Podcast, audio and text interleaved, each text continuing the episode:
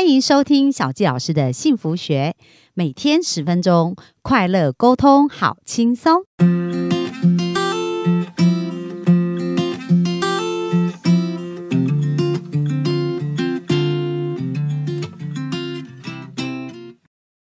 欢迎收听小教师的幸福学，非常开心又在空中跟大家见面。那本周我们谈论的主题叫做“与幸福有约”。那我想，幸福是很多人的追求。那这本书呢，作者是史蒂芬·科维，我觉得它里面有很多的想法跟观念，而且实际的做法是非常有用。所以在本周就一一来跟大家分享。那昨天呢，我们谈到就是正面积极的态度非常的重要。那今天要跟大家聊的呢，叫做。以终为始，那我想大家对这四个字并不是非常呃，并不陌生哦。所谓以终为始呢，就是我们要非常清楚知道我们呃前进的方向是什么，我们才可以开始规划现在的路径，而且做选择的时候才会清晰。所以呢。在这本书里面，他提到就是一个家庭非常重要的一个关键，就是要以终为始来去建立我们的家庭。那这个以终为始的概念，这个终点看到的是什么？它其实就是一个愿景，就是一个图像。所以呢，我们可以首先先来看看哦，在亲密关系当中，我们想要看到的画面、跟愿景、跟图像是什么样子？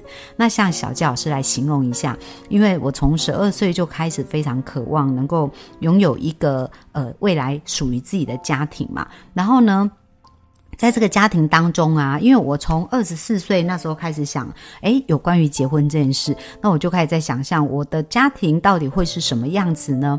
那因为我是十七岁就加入教会，那教会非常重视家庭，因为我们教会有一句话叫做“任何成功都不能弥补家庭的失败”，所以在教会当中有很多的机会会让我们去思考，然后或者看到很多的案例，然后去 check 去看，哎，这个。我们未来要成为的家庭的状态是什么样？那教会有一首诗歌，呃，其实里面的歌词让我印象很深刻哦。他谈到家其实是人间的天堂，而天堂就是家庭的延续，所以其实很重要。如果我们跟我们的家人在一起不快乐，然后不开心，我们也很难想说我们要一直跟他在一起嘛。所以呢，我在这个过程当中就建构了很多我对于家庭的那个想象啊，跟图像跟样子。那我有一篇文章，当时也是影响我非常深。那这个文章的标题叫做《婚姻中的爱、欢笑和灵性》。所以呢，他在这个元素当中，他的画面，大家有没有看到？我在看那篇文章的时候，发现那对夫妻啊，他们是非常对彼此很相爱。然后呢，他们会从生活很多事情去表达他们的一个对彼此的爱。然后他谈到要有婚姻，要有欢笑嘛，还有就是灵性，所以他们有共同的一些生命的价值观，他们会透过他们生命的价值观去塑造他们呃的生活的很多的文化啊跟习惯。然后幽默来讲的话，因为欢笑就有幽默，然后就谈到说，哎，其实他们吵架的时候呢，他们会有一种比较幽默的气氛哦。那这个幽默气氛上，可能就是一个人就会出去散步啊，去缓解那个情绪，然后。所以，当他们要吵架的时候，另外一方说：“嗯，我要出去外面走一走了。”所以，其实，在生命当中，在我们的家庭关系当中，我们要先想好我们想要怎么样的图像。那因为那篇文章的影响啊，我就常常想说：“诶，我希望我未来的家庭啊，是一个很温馨而且很温暖的一个家庭的状态。”所以，我就常常在想说：“我希望他怎样怎样。”所以，这个就是一个我们去以终为始哦，先去把我们的愿景跟画面想象出来。那如果我们幸福听众呢？在过往没有这样子的一个机会去想象，那现在你就要开始想象你要的婚姻画面是怎么样，你要的家庭画面或者是亲密关系的画面是怎么样，把这个愿景先描述出来哦。那当这个愿景描述出来以后呢，这个终点出来以后，那其实有三个方式可以来去建立我们的这样子的一个家庭的愿景跟家庭的一个想要前进的方向。那讲到呢。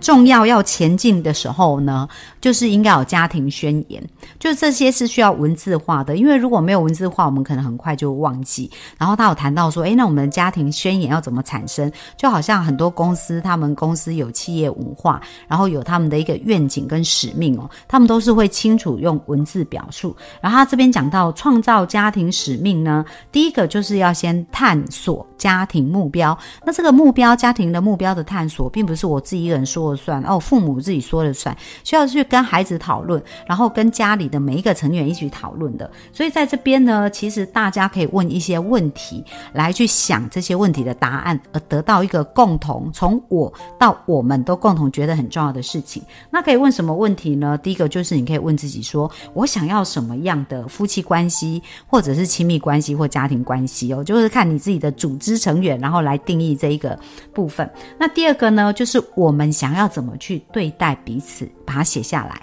但但是大家记得表述的时候，千万不要说哦，不要他对我很凶，而是说，哎，我们要好好沟通，所以要用正面的来表述哦。所以大家可以写下这一些。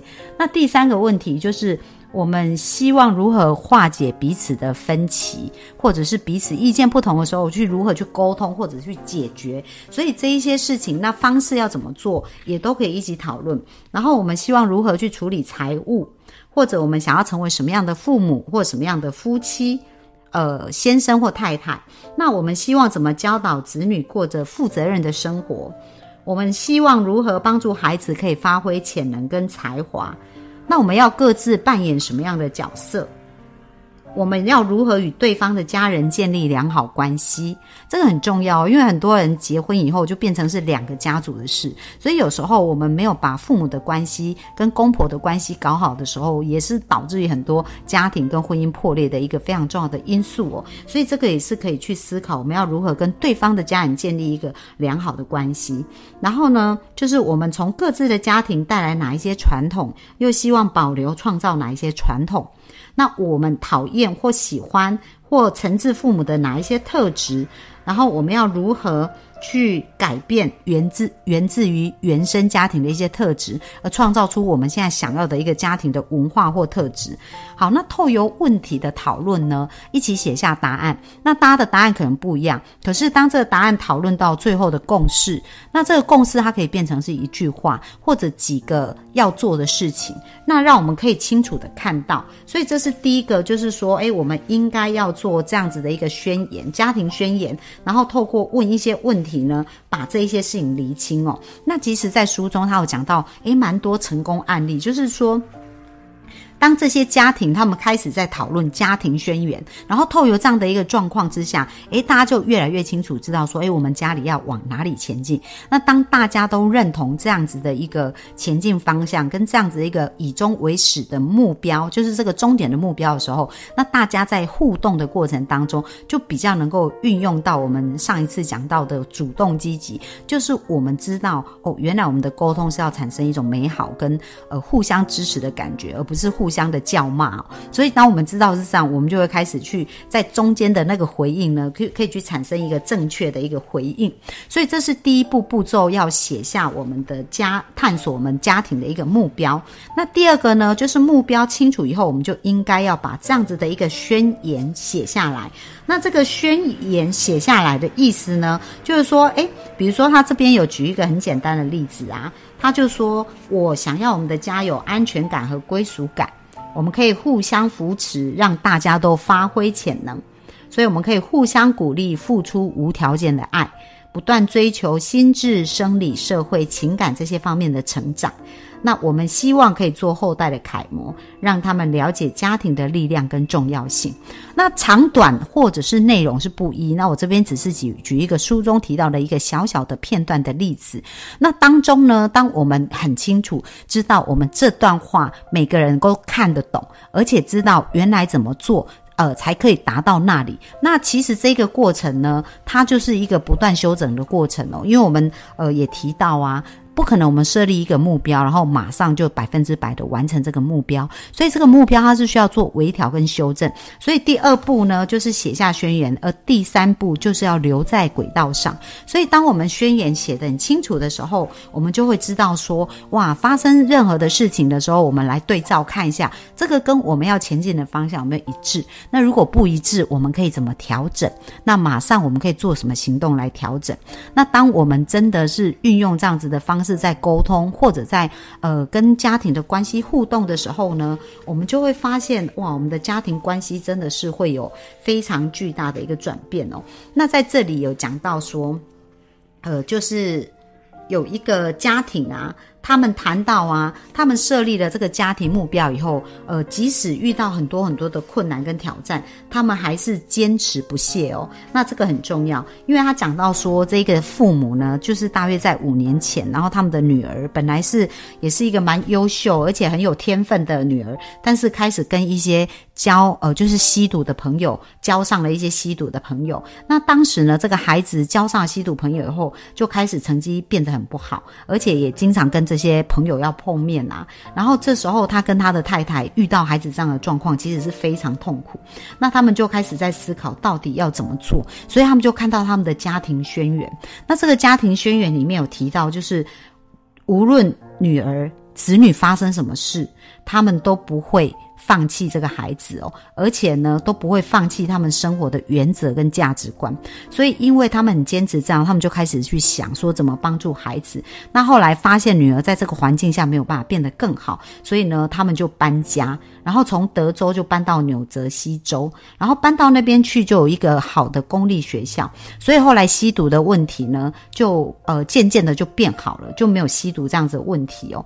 可是呢，他一进到学校，女儿又又出问题，就是。开始又离家出出走啊，然后又闹自杀，然后甚至在那个团体里面，他又遇到一些酗酒啊、吸大麻啊这些同好这样，那又开始有一些呃不好的一个状况哦。可是呢，因为这一对父母他们的一个。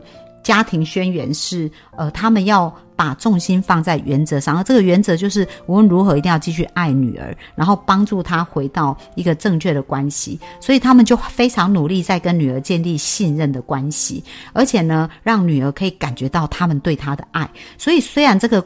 过程是非常不容易哦。大家如果是身为父母，或者看到我们的另一半，他可能没有办法，呃，在一个正常的一个轨，就是在一个最正确的轨道上前进的时候，我们都会有一种强大的渴望，想要把他拉回来。可是呢，你会发现，你如果越情绪去对待他，他其实会离我们越远的。所以呢，他们就非常谨慎，把他们注意力放在呃他们的一个影响范围，而不是关切范围哦。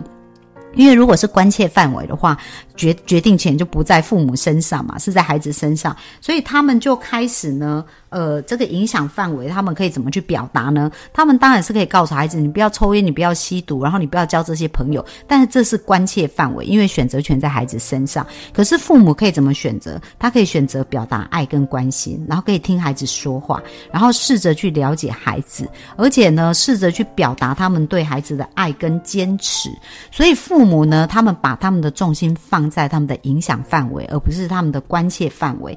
那就这样子呢，他们就是诶。孩子慢慢的开始有一些转变哦，然后到高二呢，孩子开始可以，呃，尊重父母，就不在家里抽烟跟吸毒。他本来是会在家里做的，然后在慢慢他们的关系变得更好的时候呢，他就开始邀请孩子邀一些朋友来家里玩，然后呢，他们也常常 可以帮助这些朋友变得更好，这样子，所以他们对孩子也是无条件的付出，然后就这样子一步一步呢，到了孩子。高三的时候，他就完全不再碰毒品，也不再酗酒，然后成绩也开始进步了。那这一个过程，其实他不是说我们想要完成，他就是一年两年可以做到。他们是花了五年的时间，不断的去坚持他们的原则，而且朝向他要的一个家庭的愿景前进，然后才达到这个部分。所以我也想要鼓励大家，就是说，呃，今天呢，我们一定要以终为始的来规划我们生命想要前进的路径。那不管你现在在面临的是。有关于家庭的选择，或者是亲密关系，那或者是在工作的选择，那这同都同样是适用。我们要先清楚知道我们要到哪里去，然后呢，这个画面够清晰，让我们有美好的感觉。那现在我们才可以开始去计划我们要前进的方向。而当我们的原则跟我们的标准清楚的时候，我们就是要不断的去对焦，让我们回到这个原则上面。那只要我们坚持努力不懈，最后我们就一定可以得到我们要的那个图像跟。结果，所以这真的是一个不断学习跟调整、成长的一个过程哦。那希望今天的分享能够对大家有所帮助。那最后呢，也一样，小纪老师有一个礼物要送给大家，所以大家可以听我们后面的一个分享。那我们今天的分享就到这边喽，谢谢大家，拜拜。追求很辛苦，吸引很简单。小纪老师从二十四岁就想结婚，却到三十九岁才遇见真命天子。或许现在的你跟以前的我一样，无法理解为什么这么努力却得不到想要的幸福。后来，我透过吸引理想伴侣三步骤，改变我潜意识的限制性信念，在三个月就吸引到我的另一半，而且十年来，幸福成为我们的持续进行式。你想要脱单吗？想要快速吸引理想另一半吗？小纪老师和陆队长合作，将在二零二二年一月五号跟二十六号举办《爱情吸引力法则》。种出我的理想伴侣线上讲座，让你不仅可以拔除限制性信念，更可以定做一个理想他。小教师已经帮助许多人在一百天内吸引到理想伴侣。如果你迫不及待要奔向幸福，赶快点击节目下方链接报名，牵起你美好的姻缘线。